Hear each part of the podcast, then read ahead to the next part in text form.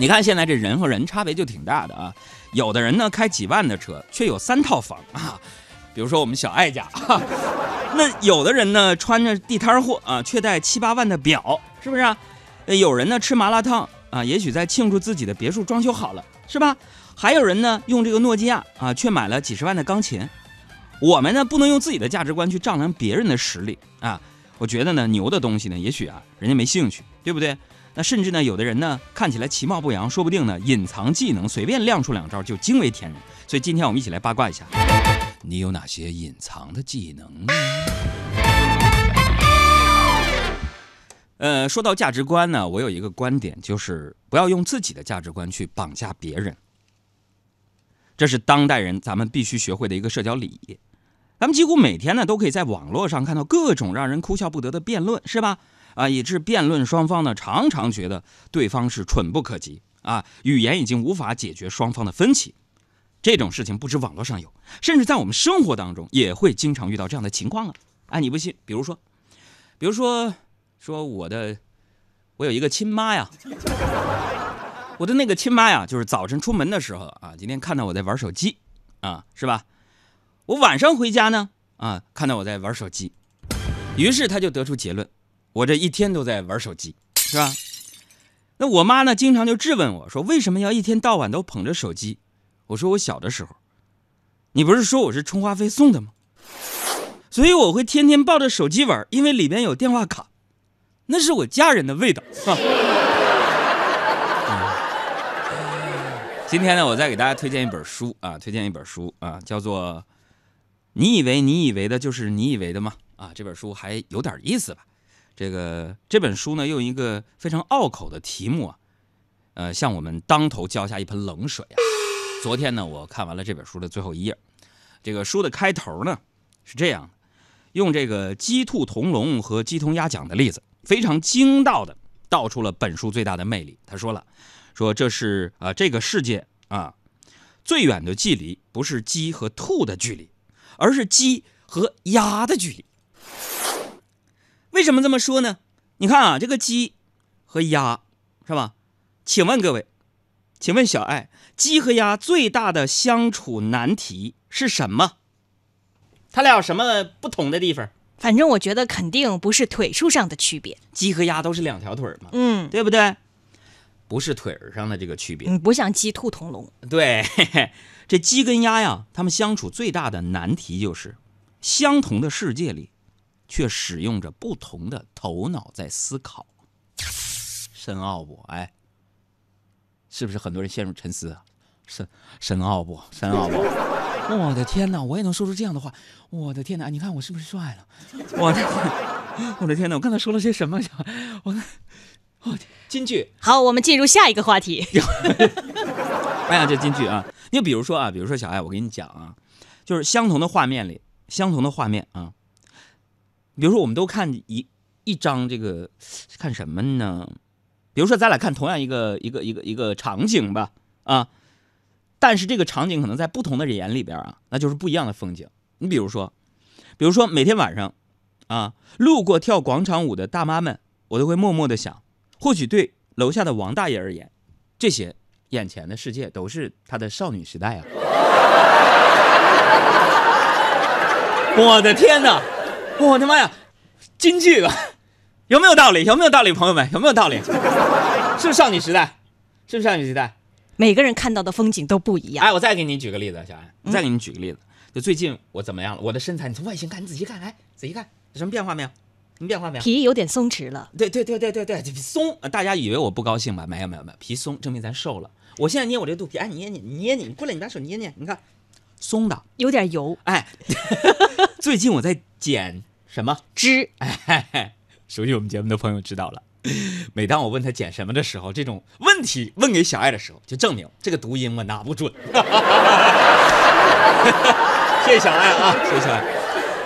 最近我在减脂啊，啊，基本的都是我自己在家做饭，我做饭，我的自己动手，我的妈呀，就是通过我天天的努力，小爱，嗯，我就很难感受到什么叫做，嗯，菜谱上有几句话呀，太难理解了。这多好，你就按照一步步做下来，不就把？那我问你，什么叫做？嗯，盐少许，糖适量。嗯，什么叫做迅速翻炒几下？后来我终于明白了，那些不懂什么叫小幅度打方向盘，呃，稍微修点方向，快速回正人，当时听教练这么说是一种什么心理了？他不懂你的心，假装冷静。他不懂爱情，把它当游戏。他不懂表明相爱这件事，除了对不起就只剩叹息。哎呀，咱们得看看公号吧。一会儿这个话题继续。沈晨就说了，我媳妇儿特殊的技能呢，就是虽然眼神不济，但是鼻子特别灵。多少种混合味道之下，都能闻到我上班的时候偷偷抽烟的味道。怎么破解？哥教你个办法啊！当年我抽烟的时候，我会备两身衣服，一身呢上班到单位脱下来，另一个呢就放在单位抽烟的时候穿上。然后呢，烟有一个神奇的东西，那个烟味儿，你要是真的怕它闻到啊，你你你去洗手间洗手的时候，把那个水啊往身上抹擦抹擦，那味儿就没了。还有这个国宝晶晶说，听了你们节目若干年，每天下午等候着，今天刚关注，真抱歉。刚才说要达到两百名关注人数，于是，在等红灯的时候关注了所有的，感谢所有，谢谢我们的国宝晶晶啊。还有人问海洋，你老说你自己胖，老说你减肥成功了，不信呢？小爱啊，怎么办？怎么证明？眼见为实嘛。眼见为实。各位啊，昨天晚上呢，跟咱们的工作室的这个脑洞大开的编剧阿布呢，我们两个人又受邀啊，参加了呃央视的综艺盛典节目的录像。哎呦，这次录的是身心愉悦呀！我跟大家说，我去干嘛去了？我去呢，因为鄙人不才，在清华呢读了几个学院的这个课，所以呢，我当队长，带领着我们清华大学队跟北京大学队 PK。至于结果是什么，到时候播出您就知道了。但是我到那儿心情愉悦的最大原因就是，所有的导演、所有的编导、小编见到我都说：“杨哥哟，你瘦了。”所以今天我终于在发照片的时候，不用考虑用什么 PS，用什么美图了，随便找一篇照片出来，我就没有脸上的赘肉了。如果你不信的话，大家伙儿呢可以给我们的公众微信账号“海洋现场秀”，新的公众账号“海洋现场秀”，回复今天的日期打卡日零三零六，回复零三零六阿拉伯数字，您看看昨天的我长成什么样，是不是较以前瘦多了？他不懂你的心。接着咱们说这本书啊，咱们引用“你以为你以为的就是你以为的吗？”这本书作者的一句话，他说呀，只要事情听上去貌似有理，又没有特别的理由去怀疑，通常我们认为它是真的，因为这样最省事儿。的确啊，这应该是大多数人面对大量信息的一个心态啊。你看现在网络谣言兴起，也是抓住这样的一个弱点啊啊，部分人呢都会有自己的精神领袖。这个人呢，可能是这个名人，可能是古人，甚至可能是商业巨贾，是吧？或者是电影明星啊，娱乐明星。对于自己喜欢的人呢，大部分人呢只会主观的意识让他接受这个人的优点，屏蔽他的缺点。我再来举个例子，就有人说我特别崇拜啊，第一崇拜海洋，第二就是崇拜李嘉诚了。喂，没品位，没品位！你喜欢李嘉诚干什么啊？李嘉诚，我要一句话，我就能让大家觉得。有的时候，你对他的喜欢，些许的就降那么一丢丢。你用什么话？记住，就这几个字儿：一二三四五六七八九，九个字儿。李嘉诚：冒号。咱买房时的公摊面积是他发明的。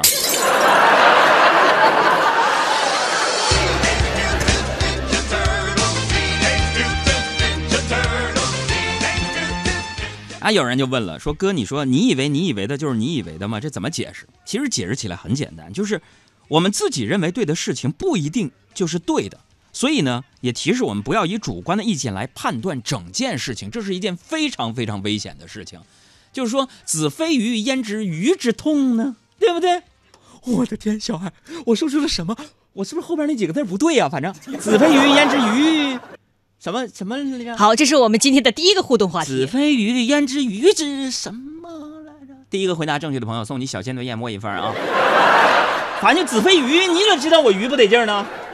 我的喜怒哀乐呢，就这意思。刚刚海洋给出大家的是他的这个东北方言版。子非 鱼啊，子非鱼，好，小爱老师，谢谢，谢谢，谢谢。其实小爱站在我旁边就是一个活字典，佩服死了。啊，呃，就是说我们不能用自己的判断。有一句话我特别认同啊，就是说人越强大的时候呢，越会学会示弱。人呢，有这样的一个观念之后，他成长的空间才很大。他首先要接受自己的不足，看到别人的长处。因为有一句话说，这个世界上，你知道你知道的事情有限，你知道你不知道的事情有限，但是你不知道你不知道的事情有无穷大的空间。我的妈呀！我又说出金句来了。我今天怎么了？我今天，哎，我真的感觉就人呐，瘦了之后啊，这个状态，我的天！快按我一下，快点按住我，我可能要飞。就是你以前的那个智商啊，都被你的脂肪给堵住了。是是是，有这种感觉。现在浑身都散发着智慧的光芒。哎，我现在要说自己是一个知性的人，满嘴金句的人，有人反对吗？没有吧？应该没有。好的好的，好朋友们想看一个减脂之后充满智慧的大脑和长相是什么吗？给我们公众号回复零三零六，回复零三零六，我们的公众号是海洋现场秀。拿出你的手机，打开你的微信。点击右上角的加号公众号，搜索我们的节目的名字“海洋现场秀”，阳是阳光的阳啊！看看我，求求你表扬我。接着说啊，这人呢不能主观判断很多事情，因为有的时候人一旦钻到一个角落里边，你出不来的时候，就证明你的人生开始危险了，因为你没有像其他人掌握更多的信息之后，你就做了一个判断，你就变成了你以为的。就是你以为的之后，那你接下来很多的片判判断，在这基础之上，就会产生巨大的一个偏差，从而呢，可能就会万劫不复了。你比如说有一回，有一回我跟我这个娱乐圈的朋友聊天，说起这么一件事儿啊，就说这个《武林外传》里的吕秀才，大家伙儿都知道啊，吕秀才的扮演者是谁呢？叫于文泰，对吧？那小爱，我问你，吕秀才，你对他的印象是什么？就是那种满腹经纶呐，特别具有那种书生气质的一个演员。哎，那当时导演呢就告诉他说，你要演一个满腹经纶的秀才，所以需要提前看很多书做准备，做好功课。哎，结果演的时候呢，被导演再次告知说，之前你看的书没用啊。这样吕秀才的怀才不遇的感觉，人家才一下出来，对对吧？那是本色出演的。是。